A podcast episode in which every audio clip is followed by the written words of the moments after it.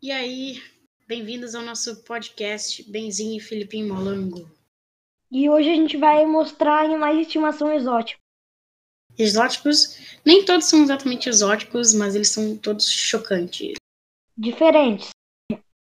Diferenciados. Vai ser muito legal, a gente separou uma lista bem compridinha. Talvez esse episódio saia um pouco mais comprido. E se você está acessando pelo Anchor ou pelo Spotify, você pode ir lá no link de baixo e acessar o nosso canal no Discord, tá bom? E aqui vocês podem uhum. interagir com a gente e tanto quanto vocês podem ouvir a gente gravando. Só não pode entrar em nenhum canal de voz, que tem alguns, uh, entre meio-dia e meio e as duas horas, que é, o, a, é, é as horas que a gente costuma gravar. Então vamos lá, vou começar pelo um bichinho muito legal, que é a chinchila, né? Que é um pequeno roedor de orelhas grandes e pelo acinzentado, muito fofinho chinchila é um animal de estimação bastante procurado, né? Porque ele é tipo tão procurado quanto o hamster e coelho. Ele é dócil e vive tranquilamente na presença de crianças. A gaiola precisa ter espaço suficiente para que ele possa brincar, ou seja, é um bichinho brincalhão, né? Ele passa a maior parte do dia dentro das gaiolas, né? Tem a gaiolinha dele. E ela tem, a gaiola dele tem que ser feita de arame, porque se for feita de qualquer outra coisa, elas roem, né? E as tintilas são bichinhos tipo porquinhos da Índia, com umas orelhinhas bem maiores e bem mais fofinhas, com um rabinho comprido e bem e bem espetadinho o rabo. O que tu achou desse da tintila aí, Felipe? É muito fofinho, dizem que o pelo mais fofo do mundo. Deve ser. É tão Faz fofinho aí. que tem gente que usa para fazer casaco até. Coitadinha, né? Mas precisa de tipo 30 chinchilas. É, 30 chinchilas, pobrezinhas dela, né? Agora vai tu, vai. Agora eu vou falar do tigre d'água. Eu acho que esse é o mais comum da, da nossa lista. É uma tartaruga, né, que se chama. É uma tartaruga tigre d'água. Vai lá. Réptil da família dos quelônios, que é tipo jabutis e cágados. Esse animal é verde com listras amarelas, daí vem um homem tigre d'água, que parece uma onça, sei lá, ou, ou Um tigre, né? É. Vive em lagos ou em pequenos riachos e em casa precisa de um ambiente com água, como aquários e tanques, que tenham também área seca fácil acesso para tartaruga. E é, aqui... É, ela é bonita, né? Toda listrada uhum. e seu casco é bonitinho. Particularmente, né? Às vezes eu visitava lá um sítio que eu vou, meu sítio dos meus avós, e tipo, tem um laguinho lá, e volta e meia meu avô acaba achando uma dessas tartarugas aí, e a gente acaba pegando. E elas são bem bonitinhas, e a gente sempre solta, né? Que não é. Eu, tipo assim, não acho tão legal ficar deixando esses bichinhos que, tipo, são realmente originários da natureza, né, de lá, uh, prendendo eles, né? Então, tipo, se for para pegar, pega já um de cativeiro também, né? Uhum. Agora, um bem legal também, e, e, tipo, que, que ele tá sendo mais popular agora, mas ainda assim ele é bem exótico, que é o dragão barbudo, né? Os dragões barbudos são pequenos e simpáticos lagartos que ganharam grande popularidade como animais de estimação nas últimas décadas. Atualmente, esses répteis são representantes mais conhecidos do gênero dos pogonas. A seguir, falaremos mais sobre o dragão barbudo, suas características físicas e comportamento. Ele se trata de um pequeno lagarto que geralmente mede entre 50 e 60 centímetros na idade adulta. O peso corporal médio dessas espécies é de cerca de 400 a 450 gramas, ele não é muito pesado. Sua cabeça é, tem uma forma mais triangular, assim, e ele tem numerosas escamas espinhosas em volta que também cobrem todo o corpo. Quando um animal se sente ameaçado ou assustado, infla as escamas da cabeça e assumem que a, e elas assumem uma cor preta. Olha que loucura. E é uma das suas habilidades mais notáveis, embora não seja um bom sinal. Um dragão barbudo que se sente confortável em sua casa não precisa adotar um, esse mecanismo defensivo. Bem legal, ele é muito bonitinho, eles têm várias cores, mas geralmente é amarelo. Gosto de comer grilos, entre outras coisas, são bem fofos. Vale bastante a pena pesquisar sobre esse dragãozinho. O que tu achou dele, Felipe? É muito fofinho, é verdade. Só deve ter tomar cuidado, deve ser doído tocar no pescoço dele. É, e também tem que tomar cuidado porque às vezes tem alguns dragões desses, né, de estimação que eles acabam não sendo. Eles se assustam muito facilmente, né? Então, como disse ali, eles inflam as, as escamas da cabeça e assumem uma cor preta. As escamas assumem uma cor preta. Isso é muito perigoso. Ele pode lançar essas escamas e se se espeta em ti, pode ser bem perigoso e dolorido. Vai e lá, Felipe. Que... E já que ele vive no deserto, ele quase não bebe água e daí ele extrai água dos insetos que ele come. É, verdade. Isso é uma das habilidades dele também. Vai lá, Felipe, e fala não mais. pode estar comida congelada porque dá diarreia nele. É, cobrezinho. Tem várias. Para cada animal tem várias regras e tal. Se vocês estão pensando em ter algum dos animais da lista, é melhor que vocês pesquisem bastante antes de pegar só o nosso podcast como informação, porque, porque tem muito mais coisa para aprender sobre cada um. Vai lá, Felipe, fala sobre mais um animal aí para nós. Sagui. Esse pequeno animalzinho primata pode viver em cativeiro. E desde que tenha espaço suficiente para brincar e locomover com toda a agilidade. Possui cauda alongada, maior do que o corpo, que serve para dar equilíbrio às escamas corridas pelos galhos das árvores. Antes de comprar, é, é preciso escolher um criador licenciado pelo Ibama. E também não pode deixar ele sozinho por muito tempo, que ele faz bagunça, já que ele sempre quer uma companhia. Pra quem não, não, não sabe direito qual é esse macaquinho sagui, né? Dá para lembrar bastante daquela animação lá do Rio, né? Que tem aqueles macacos bagunceiros lá, que é tipo, é um tipo de espécie de macaquinho parecido com sagui. Eles têm essa, esses vários pelos bem compridos perto da cabeça, os olhos bem laranjas, e são bem bonitos. O pelo é meio grisalho, meio marrom. E falando em pets, talvez vocês estejam ouvindo um ronron aqui, que é o do meu gato, que ele fica andando por aqui onde eu gravo, né? Bom, uhum. o uhum. que, que tu achou? Esse pet é muito legal, né, Felipe? Uhum. Se lembra quando a gente foi lá no bosque ver se a gente achava saguia? Aham. Uhum. Agora vamos falar sobre o axolotl. O axolote ou axolotl é um, ele é um tipo de salamandra, né? Que é muito legal. E tipo, muita gente já conhece ele. Se tu não conhece, pesquisa. Mas aqui a gente vai falar umas curiosidades dele, tá bom? O axolote é um anfíbio e não um peixe. Além de monstro aquático, uma das alcunhas mais famosas para axolotes é peixe que anda. Mas saiba que esses bichos pertencem a uma classe diferente, a dos antíbios. Ou seja, tem muita gente que chama ele de peixe que anda, mas ele não é um peixe, tá? Ele é um anfíbio que nada e tal.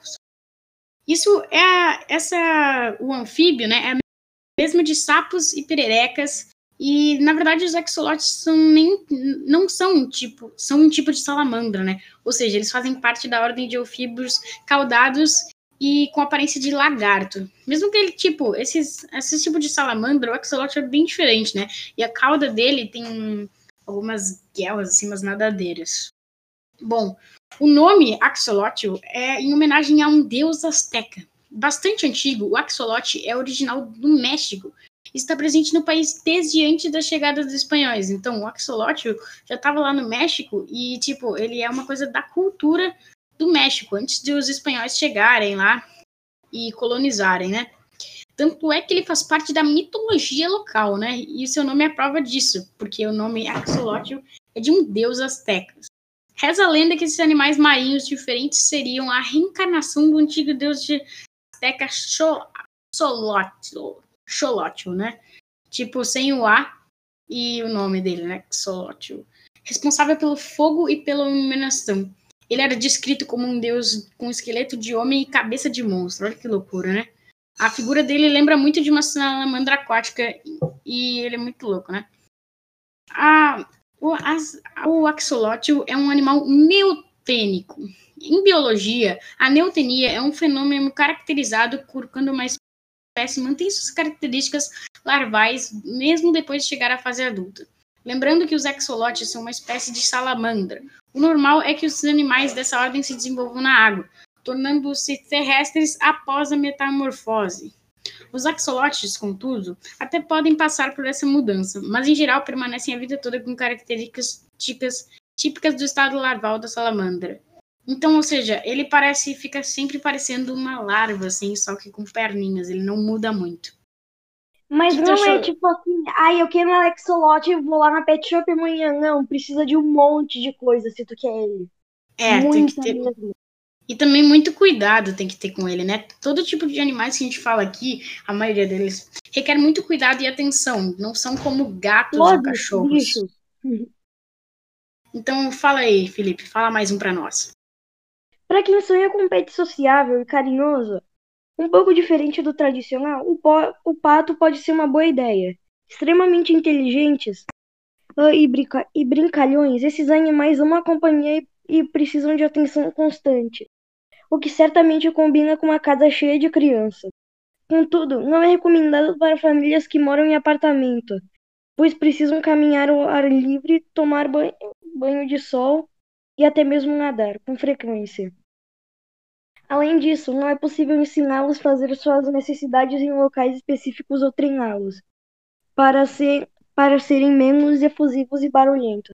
Por isso, o ideal é criá-los em sítios ou casas com quintal. Os patos são muito fofos, né? Acho que todo mundo sabe como é um pato, mas é legal de pesquisar para perceber como, como que são os patos domésticos, né? E, e, legal que eles são inteligentes, que eles podem ser treinados também para obedecer comandos, né? Tipo, pode dizer, ah, pula ou, sei lá, voa. Não, não sei se... É, é depende muito, né? Tem que ser coisas mais simples e com palavras mais marcantes, provavelmente, né? Agora eu vou falar mais um, que é o feneco, que esse é muito fofinho, né? O feneco, o fennec fox, em inglês, ou a raposa do deserto é um animal lindo, limpo e adorável, e carinhoso que pode ser domesticado com facilidade. No entanto, não é legal pretender adotar essa bela criatura. A razão fundamental disso é que o animal morrerá rapidamente no seu novo habitat em nosso lar. Ou seja, tu não pode pegar ele da natureza. Porém, uh, se ele sobreviver também, o mais provável é que ele tenha uma vida miserável, ou seja, ele vai ser tristinho, mesmo com todo o carinho e cuidado que a pessoa possa oferecer ele, né? Além disso, a posse desse animal continua sendo ilegal em muitos países, né? Mas não em todos, né? Aqui no Brasil, por exemplo, tu não pode ter um feneco, mas ainda tem em outros países que tu pode. E essa foi a razão que a gente colocou ele aqui, porque se não pudesse em nenhum país a gente não ia colocar, mas alguns pode. O motivo principal dele não poder em vários países é que o feneco é um animal oriundo dos desertos do Saara e da Península Arábica. Ou seja, não existem muito climas de civilizações que têm desertos ou penínsulas arábicas, entendeu? Então, é tipo assim, o feneco como animal de estimação não é muito legal assim, tá? Mas tem gente que tem. Mesmo assim, o feneco é muito fofinho, vale a pena pesquisar. Ele parece uma mistura de ratinho com cachorro. É muito é, fofinho ele parece uma mistura de ratinho com cachorro. Ele é uma raposa, né? É um e você canino. sabia que é o símbolo nacional da Argélia? Da Argélia, o símbolo nacional é o feneco. Isso é uma curiosidade muito legal. Fala aí sobre o nosso próximo. Cabra anã, esse é muito fofo. As cabras anãs também podem ser chamadas de cabras da Guiné. A altura máxima da espécie atinge já 50 centímetros, muito baixinho para os machos e 45 para as fêmeas. A pelagem é, é colorida. O período da gestação é de 5 meses, no qual pode chegar a nascer duas ou até três crias ao mesmo tempo. As fêmeas podem reproduzir a partir de 7 ou 8 meses de idade e os machos a partir dos 18 meses, bem novinho. Esses animais foram dos primeiros seres a serem domesticados. As cabras são animais brincalhões e muito curiosos, aproximando-se com facilidade das pessoas. O seu leite, a sua carne e sua pele são muito utilizados pelas pessoas. Por dia, as cabras produzem 3 a 4 litros de leite, que pode ser transformado em queijo e manteiga. Nessa espécie, ambos os sexos apresentam cormos. O bode tem uma estrutura maior e mais dominante. Uma coisa que eu quero alertar as pessoas que estão pensando, ah, quero ter uma cabrinha anã, porque elas são fofinhas, é que, tipo, as cabras, não importa qual tipo, elas comem tudo. Então, tipo, se tu tem um quintal com um pastinho, elas vão comer até só sobrar terra. Se tu tem uma árvore com umas flores, elas vão subir e vão comer as flores. Então, tipo assim, as cabras. sítio. Elas comem sítio, elas comem tudo. Então, tipo assim, se tu quer criar ela, cria num sítio que tem um solo bom e fértil, E tem que ser um lugar amplo, porque senão ela come tudo tipo em um dia e daí demora para crescer, ela fica com fome. E e também tem que ter uma cerca e não tem nada que tu goste por perto, porque tipo as cabras e as ovelhas são o que elas chamam de estômago de aço, né? Comem várias coisas, mas a cabra é pior, porque ela come muito rápido e come tudo mesmo, tipo, por querer.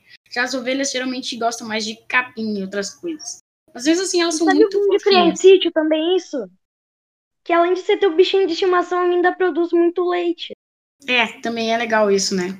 Porque ela produz muito leite. E tem muitas pessoas que pensam, tipo, é, que é leite de cabra, mas, tipo, não muda muito de leite de vaca, entendeu? É, tipo, tudo muito parecido. Dá pra tu fazer manteiga e queijo, yeah! Agora eu vou falar mais uma que eu acho que essa daqui é, assim, de toda a lista das nossas aves, essa é a mais intrigante, tá bom? A coruja diabo. Sim, uma coruja de estimação. Essa árvore grande pode ser criada em casa, mas precisa de alguns cuidados especiais. Por ser um animal noturno, ela vai passar a maior parte do dia dormindo, fofinha, né? E vai ser ativa durante a noite, ou seja, se tu quer ter um sono de 12 horas aí, não vai dar não. Elas precisam ser alimentadas com animais vivos, ou seja, não dá para tu chegar lá com um rato morto, tem que ser com vivo e deixar ela caçar. E tem que ser pequenos roedores e insetos, ou seja, insetos um pouco maiores, né, para alimentar direitinho. É ideal que o tutor, né, o dono dela, passe e possua um espaço grande para que ela voe e se exercite. Se exercite. Não dá para ter muito em sítio, porque ela vai fugir, né? Mas só se tipo, tu já tiver ela por muito tempo, desde que ela bebê, daí ela gosta de ti, ela não foge. Mas, tipo, o problema dela um... também é o preço, sabia? 12 é, mil reais, mais ou menos. É, são muito caras, né? Só a galera rica aí que pode comprar. Mas daí, tipo, tem que ter um espaço amplo também, muito complicado, né? Tipo, tem que ter uma casa muito grande uh, que ela não possa fugir pelas janelas, ou seja, é complicado de manter uma casa grande aquecida, ou, quer dizer, aquecida até mais fácil com janela fechada, mas refrescada com janela fechada é complicado. E, tipo, tem que dar o animal vivo, então tu vai lá comprar os ratinhos, pobrezinhos, só pra ela comer, né? Eu nunca vou ter uma coruja, eu tenho ratinho, então. Bah, tá louco, ratinho. E eles são muito fofinhos, né? Ratinhos de hamster. Vai lá, Felipe, fala um bem legal aí pra nós. O tucano. Os tucanos são aves típicas da América do Sul. Uma vez eu fui lá em um hotel lá em Santa Catarina e tinha um monte de tucano lá passando em cima um dia. Que legal. Não foi tipo, com... Fala aí. Tu... É tipo muito legal, né? Que tipo, muitas pessoas não sabiam que tu podia ter um tucano de estimação. Mas claro que tu precisa ter autorização. Nem eu pode... sabia. Não pode só ir lá pegar. Só que, tipo assim, que também, tipo, é, pode ter no Brasil, mas é muito pouca gente que tem, né? Porque os tucanos são, tipo assim, nativos da América do Sul e tal. Então não é muita gente que gosta de pegar eles e tal. Mas tem uma galera que pega e tal, né? Geralmente, são conhecidos... geralmente são aqui conhecidos... na América do Sul. Vai lá, vai lá, vai lá. Eles são conhecidos pe pelo bico deles que é muito grande. Eles se alimentam de frutas e insetos. E também são, estão nas listas do pets permitidos para ser criados. O tutor deve ter um espaço grande para que ele se exercite. É uma árvore que tem dificuldade para viver em cativeiro e justamente por causa disso deveria voar muito e manter sua vida saudável. Ou seja, na Amazônia, tipo... na Amazônia tem até uma tribo que o nome é tucano. É. E tipo, seja que mesmo se tu quiser ter um tucano, não é muito legal se tu tiver um espaço muito pequeno, né? Porque eles gostam muito de voar e, tipo, um montão de tempo. Agora eu vou falar um bem legal aqui também, que é uma cobra, né? A única cobra que a gente colocou nessa lista, mas não é tipo cobra do milho, que é essas cobras que são mais comuns de ter, é a cobra real californiana. Chegando a no máximo 110 centímetros, que é tipo 1,10m, um monte, quando em cativeiro, a cobra real californiana na fase adulta consegue ser mais dócil que a cobra do milho. Ou seja, ela é mais dócil que a cobra do milho, que é aquela mais famosinha, e ela também é bem bonita, né?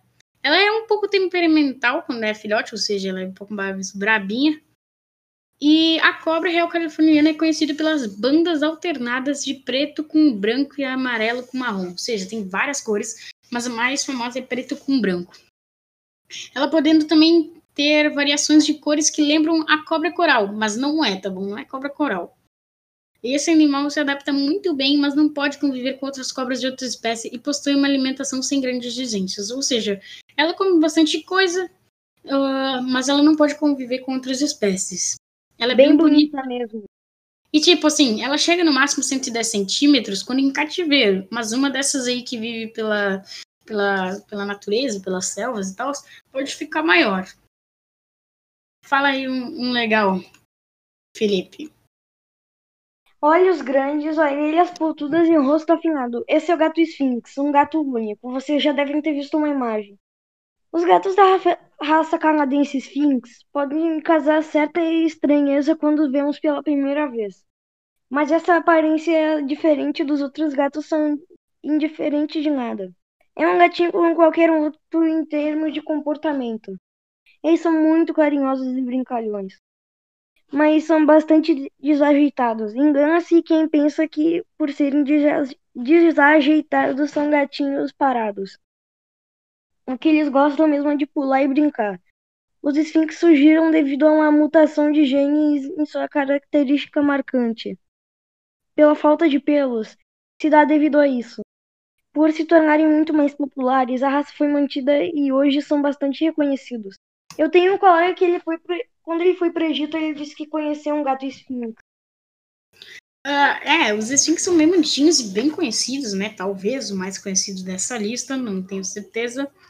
Mas os Sphinx são, tipo, gatos também muito conhecidos pela mitologia egípcia, que estavam lá, né? Mas são uma raça que surgiu em mais de um lugar, como tu falou, uma raça canadense também, né?